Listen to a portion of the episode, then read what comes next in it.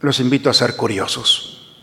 ¿Qué pasaría si en esta Navidad, como familia, juntos proclaman el nombre de Jesús? Ojalá que el Dios los sorprenda.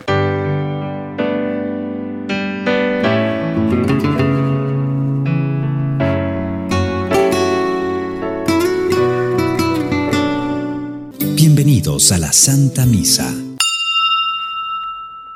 Cristo vino al mundo de la siguiente manera, estando María, su madre, desposada con José, y antes de que vivieran juntos, sucedió que ella, por obra del Espíritu Santo, estaba esperando un hijo. José, su esposo, que era hombre justo, no queriendo ponerla en evidencia, pensó dejarla en secreto. Mientras pensaba en estas cosas, un ángel del Señor le dijo en sueños, José, hijo de David, no dudes en recibir en tu casa a María, tu esposa, que ella ha concebido por obra del Espíritu Santo. Dará a luz un hijo y tú le pondrás el nombre de Jesús, porque él salvará a su pueblo de sus pecados. Todo esto sucedió para que se cumpliera lo que había dicho el Señor por boca del profeta Isaías. He aquí que la Virgen concebirá y dará a luz un hijo, a quien pondrán el nombre de Emanuel, que quiere decir Dios con nosotros.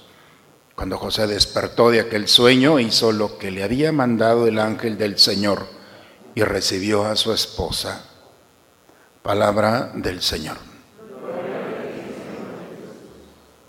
A lo largo de la humanidad, hermanos, nos ha acompañado una de las facultades del ser humano que es la curiosidad. Creo que la curiosidad nos ha llevado a grandes historias.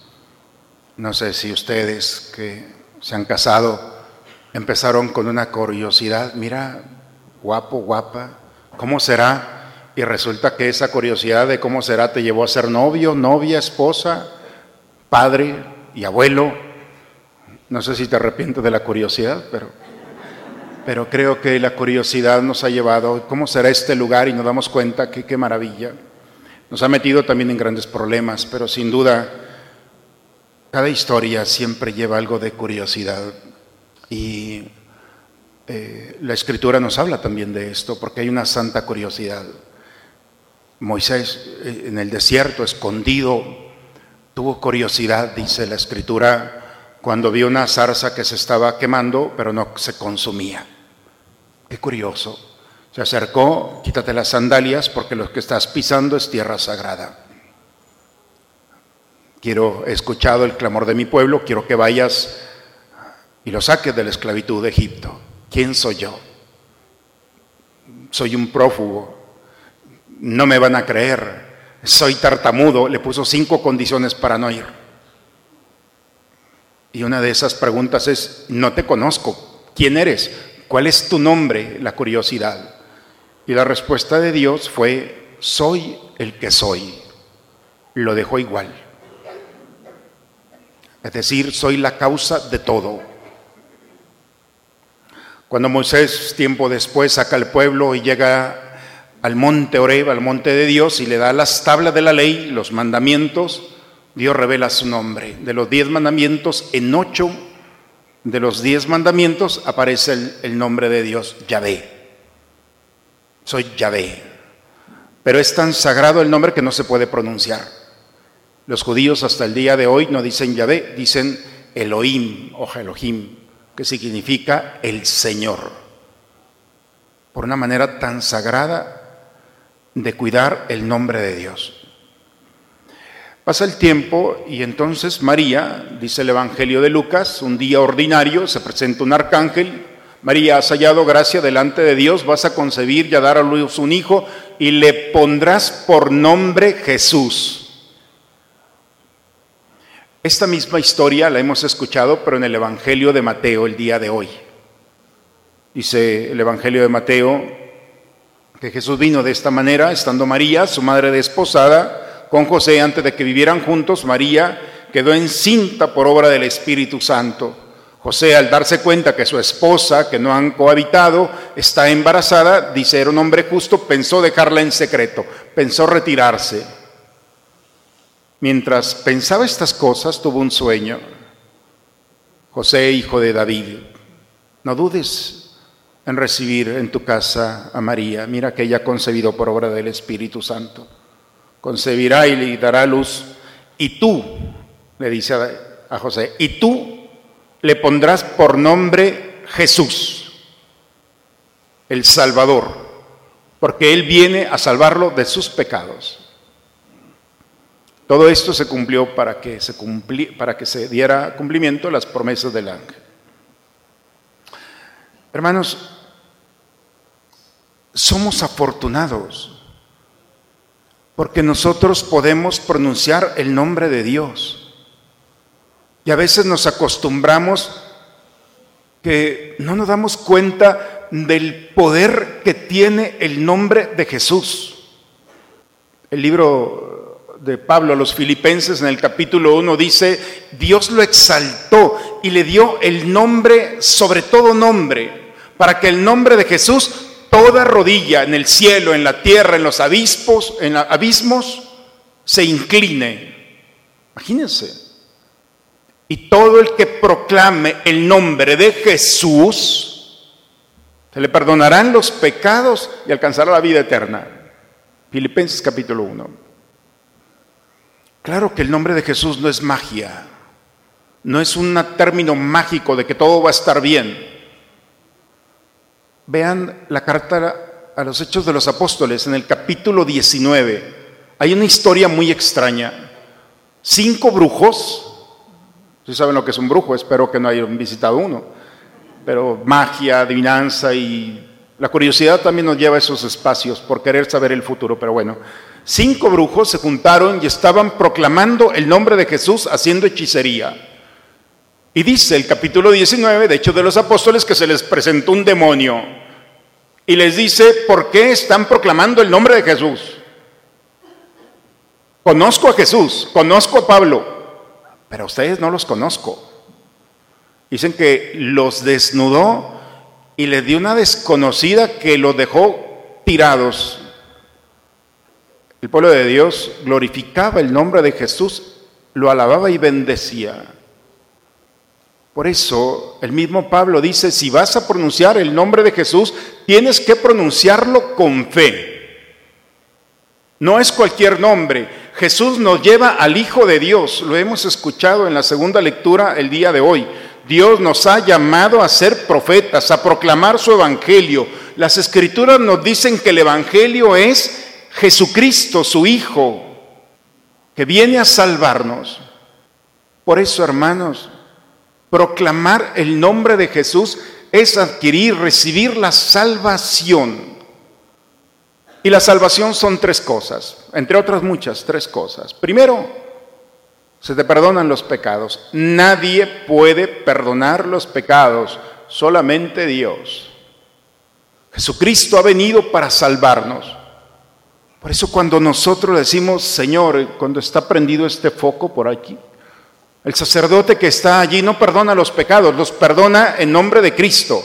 Yo te absuelvo en el nombre de Jesús. Es el único que puede tocar y derramar su gracia y arrancar de nosotros el oprobio, la tristeza, tristeza y las consecuencias del pecado. Segundo, no solamente perdona, dice también la carta de Mateo, el Evangelio de Mateo, que nos libra de nuestras frustraciones y fracasos. El nombre de Jesús eleva nuestra naturaleza y nos permite soportar y salir, salir adelante de nuestros fracasos. Cuando estamos en momentos de dificultad y proclamamos el nombre de Jesús, Jesús mi Señor, ven a salvarnos. No es nuestros méritos, Él mismo lo ha dicho. Si ustedes van a la Biblia, encuentran el Evangelio de Juan en el capítulo 14, versículo 13, es muy claro, pídanle al Padre en mi nombre lo que quieran. Lo que quieran. Lo que quiera. Lo que quiera. Lo que quieran. De verdad, yo le he dicho, Señor, lo que quiera, lo que quieras, en mi nombre, para que mi Padre sea glorificado. El Padre se goza cuando alguno de nosotros proclama el nombre de su Hijo Jesús con fe. Al Padre le encanta escuchar en nuestros labios el nombre de su Hijo. La única razón que podemos entender para que el, el demonio nos ataque es la envidia. No tiene nada que envidiarnos. Es un ángel caído, pero es un ángel, es la criatura más perfecta después de Dios.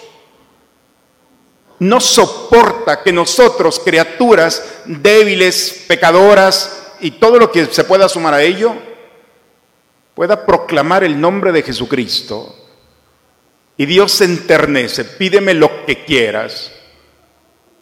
No le gusta, porque Él no quiere salvarse porque él no está dispuesto a proclamar el nombre de Jesús. Por eso cuando nosotros nos acercamos, le dijo a María, le dijo a José, en la primera lectura, el rey Ahaz no quiso proclamar el nombre de Dios. quién se puede resistir? Pero las consecuencias será que vas a prolongar lo que Dios puede transformar, sanar y liberar de un momento a otro. Hermanos, la Navidad, si ustedes se han fijado, se terminó ya la corona, ya son las cuatro velas. Se acabó este tiempo muy rápido. Hoy al, encender la cuarta vela es tener esa curiosidad, una santa curiosidad que puede pasar si en esta Navidad recuperamos en familia, recupero en mí el proclamar el nombre de Jesús en santidad, con gracia, adorando ese nombre. Entonces, hermanos, la Navidad brotará no de afuera hacia adentro, sino de adentro hacia afuera. Dejemos que el nombre de Jesús sea santificado. Dejemos que el nombre de Jesús perdone nuestros pecados, nos sane de nuestras frustraciones y fracasos y nos permita sentir su presencia ante una experiencia humana de soledad. Cuando vivimos el nombre de Jesús y lo recuperamos, porque esa es la Navidad. La Navidad nuevamente es volver a entender que somos afortunados y que al proclamar su nombre, la Navidad se experimenta, se vive y los frutos de eternidad están en nosotros. Bien, esta cuarta vela se llama Jesús. Ojalá que en una semana que estaremos celebrando la Navidad, ante la oscuridad que puede haber en nuestros corazones, tristezas, angustias, miedo, no hemos llegado a la Navidad como hubiéramos querido, bien, pues es el mejor escenario para que se proclame el nombre de Jesús y dejemos que el Padre, al escuchar el nombre de su Hijo amado en nuestros labios, pueda concedernos esa gracia que este mundo no puede hacer. Y nos gocemos de todas las gracias y bendiciones abundantes en esta Navidad. En el nombre del Padre, del Hijo y del Espíritu Santo. Amén. Padre, me pongo en tus manos. Haz de mí lo que quieras sea lo que sea, te doy las gracias. Estoy dispuesto a todo, lo acepto todo, con tal de que tu voluntad se cumpla en mí y en todas tus criaturas. No deseo nada más, Padre, te encomiendo mi alma, te la entrego con todo el amor del que soy capaz, porque te amo y necesito darme, ponerme en tus manos sin medida, con una infinita confianza, porque tú eres mi Padre. Habiendo recibido esta prenda de redención eterna, te rogamos, Dios Todopoderoso, que cuanto más se acerca el día de la festividad que nos trae la salvación, con tanto mayor fervor nos apresuremos a celebrar dignamente el misterio del nacimiento de tu Hijo, el que vive y reina por los siglos de los siglos. Hermanos, eh, toda esta semana estamos confesando los padres, misa de ocho y media y seis de la tarde. Ojalá que lleguemos a la Navidad dispuestos, al menos la apertura del corazón. Entonces, todos los días, misa de ocho y media y seis de la tarde, en todas las misas dominicales. El próximo fin de semana ya estaremos Navidad. Las celebraciones son eh, ocho y media de la mañana, seis de la tarde, como siempre, y ocho de la noche. Entonces, será la misa que llamamos de gallo. Entonces, en una semana estaremos celebrando y los invito a seguir colaborando con el diezmo, el arbolito que está allá tiene las esferas y el sobre para que lo desprendan. La esfera va en el árbol de Navidad de nuestra casa como un signo de que hemos participado. Hoy, después de misa de diez y media, 27 muchachos de nuestra comunidad, la mayoría universitarios, eh, se han ido a un, al General Cepeda, están en unos ranchitos, entre uno de ellos es Macuyú. Eh, estamos ayudando a las comunidades. Eh, todo lo que se necesita es gracias al diezmo Parece que no se hace nada, pero todo el mes, cada mes entregamos despensas y ayudamos a comunidades y familias pues que están menos favorecidas. Entonces, ojalá que el diezmo o los mil pesos por familia al menos eh, podamos contribuir. Eh, creo que es una buena forma de sumarnos, no un regalo, sino todo el año a los proyectos. Bien, los invito a ser curiosos. ¿Qué pasaría si en esta Navidad, como familia, juntos proclaman el nombre de Jesús? Ojalá que el Dios lo sorprenda. La bendición de Dios Todopoderoso, Padre, Hijo y Espíritu Santo, descienda sobre ustedes, sobre sus familias y permanezca siempre. Vayamos en paz, la misa ha terminado. Una bonita semana para todos, hermanos.